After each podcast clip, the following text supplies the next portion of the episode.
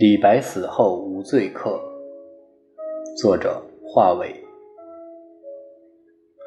酒后，很多人会发笑、发癫、发情，还有很多人会发疯。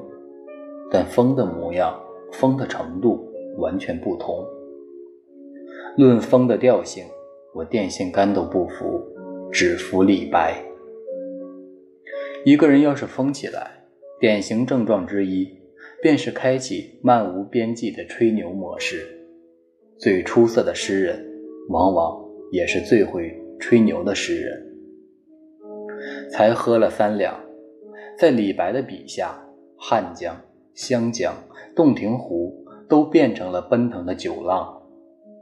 平铺湘水流，醉杀洞庭秋，算不算气吞山河？俯仰天地。如果他们不爱酒，都不配称天地。天若不爱酒，酒星不在天；地若不爱酒，地应无酒泉。算不算翻天覆地？理想主义者王安石说，李白的诗只有两个关键词：女人、美酒。还有粉丝统计。李白一辈子喝了五十吨酒，与酒的互动历史上独一无二。酒对他来说是乐趣，是人生，也是灵魂的寄居地。开元十八年，大唐承平日久，没有什么大事发生。玄宗当皇帝当得很爽，慷慨地向各级公务员派发红包。强制他们到各地五 A 级旅游区度假，尽情饮酒作乐。五千钱是多少呢？我跑去换算了一下，如果没算错的话，几乎相当于人民币一百一千多万，绝对的巨款。作为著名的文艺皇帝，他还率先垂范，多次到著名夜店花萼楼消费，一时间，全国官民幸福的不要不要的。不少人开始酗酒。当年的三月十五号，二十九岁的李白就喝多了。事发地点：武汉黄鹤楼附近，天气连日多云，PM 二点五指数八。酒后作品：故人西辞黄鹤楼，烟花三月下扬州。孤帆远影碧空尽，唯见长江天际流。对他来说，已经很长时间没有这样的冲动。原因很简单，跟知己喝的那才是真正的酒啊！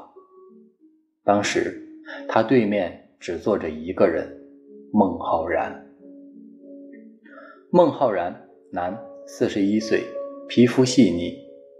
他是囚徒的湖北老乡，著名隐士。之前他一直在襄阳的大山里安贫乐道，与世无争。两年前，他忽然对做官产生浓厚兴趣，决定下山去试一试。刚到武汉，他就遇到李白。史料没有提及他们第一次见面的场景，但是可以肯定的是，他们俩一见如故。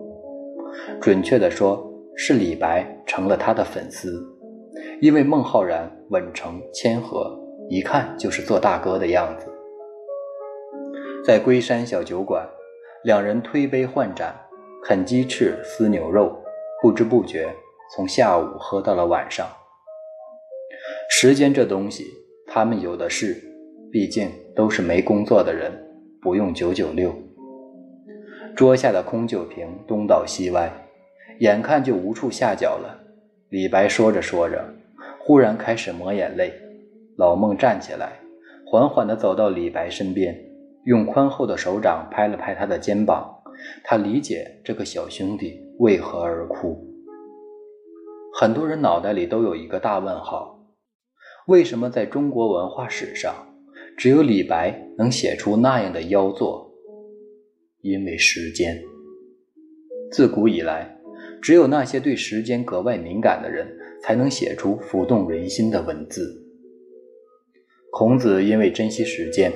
不停地赶赴各个国家旅游，他的那句名言一直让李白警醒：“逝者如斯夫，不舍昼夜。这个四川仔后来也作诗一首，感叹时间逝去，其中有这样几句：“君不见黄河之水天上来，奔流到海不复回。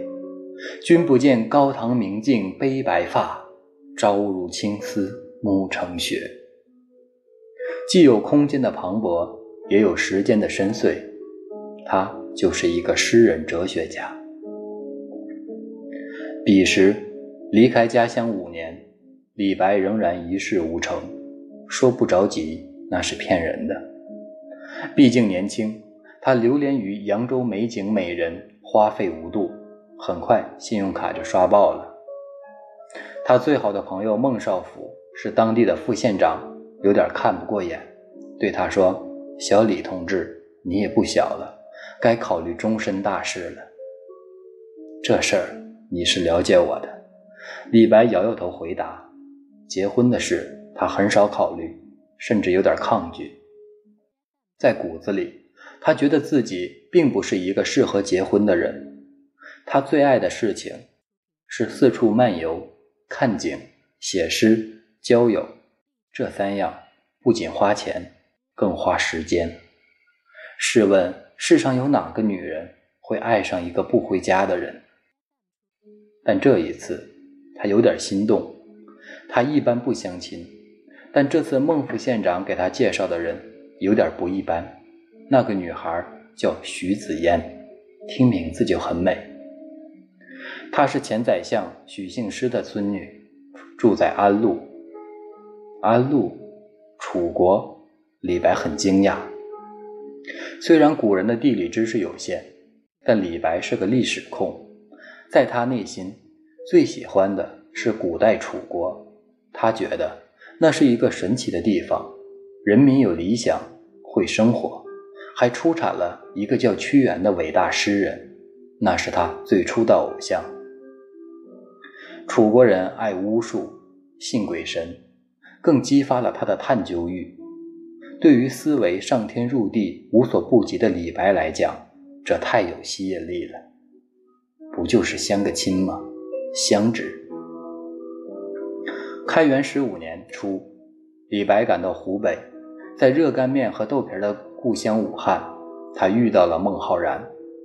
老孟长须飘飘，一派仙风道骨的模样，很多人都喜欢跟他在一起。李白觉得这个湖北人身上有一种淡雅疏阔之气，那种胸怀是绝大多数人身上都没有的。据说刚认识的朋友，孟大哥就可以把身上最贵重的东西送出去，有诗为证：“游人武陵去，宝剑值千金，分手托相赠，平生一片心。”孟浩然认为。世界上最美妙的事，就是跟好朋友分享。与李白认识他没几天，他就拿出了西域来的葡萄酒，那是他多年的珍藏。李白是个红酒行家，他曾疯狂追慕并没有什么名气的西晋文人张翰，只因对方是个酒徒。爱酒的心，他从不掩饰。那天，他喝下老孟带来的红酒。马上就发了个朋友圈。很显然，当时李白已经开始说胡话了。他与孟浩然的这段友谊，因为那首诗而留在历史上，而满地酒瓶，则是他的生动背景。李白虽然年龄不大，酒龄却很长。众所周知，他是碎叶城出生的，那个时候。碎叶城是大唐的军师军事重镇，主要目的是压服当地突厥部落。现在它的名字比较长，叫吉尔吉斯坦托克马克城。如果不是因为李白，很少有人对那个地方感兴趣。从新疆往西，还有很远很远，坐飞机才能到。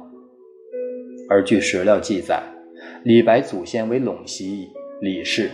隋朝时因罪流落西域，囚徒困境是李白身上擦不掉的烙印，所以他一辈子都在挣扎。五岁的时候，岁月城遭叛军围攻，为躲战乱，李白与父亲离开西域，一路漫游来到四川江油。那是一段神奇的旅程。他从小受汉族文化影响，但在他的小脑袋里仍然满是西域记忆：胡人、胡服、胡燕、胡马、胡音、胡酒、胡姬、胡旋。所谓胡酒。就是芳香馥郁的葡萄酒，整个西域就是葡萄酒的海洋。色香俱佳的葡萄酒，同时也是很多唐朝诗人的最爱。比如王翰，就写过那首令人心里拔凉拔凉的凉州词：“葡萄美酒夜光杯，欲饮琵琶马上催。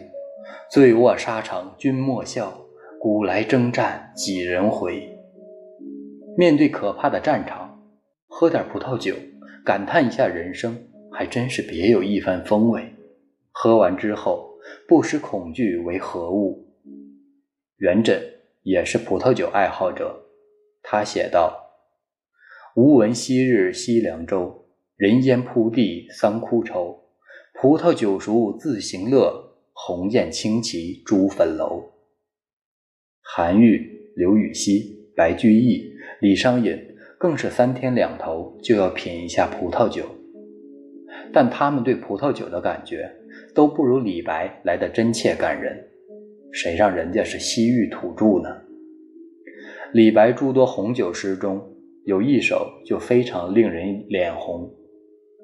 对酒：葡萄酒，金婆罗，无鸡十五系马驮，道子不正脚唱歌。玳瑁岩中怀里醉，芙蓉帐底奈君何？清代画眉红锦靴。后世很多文学评论家是流着口水品评这首诗的。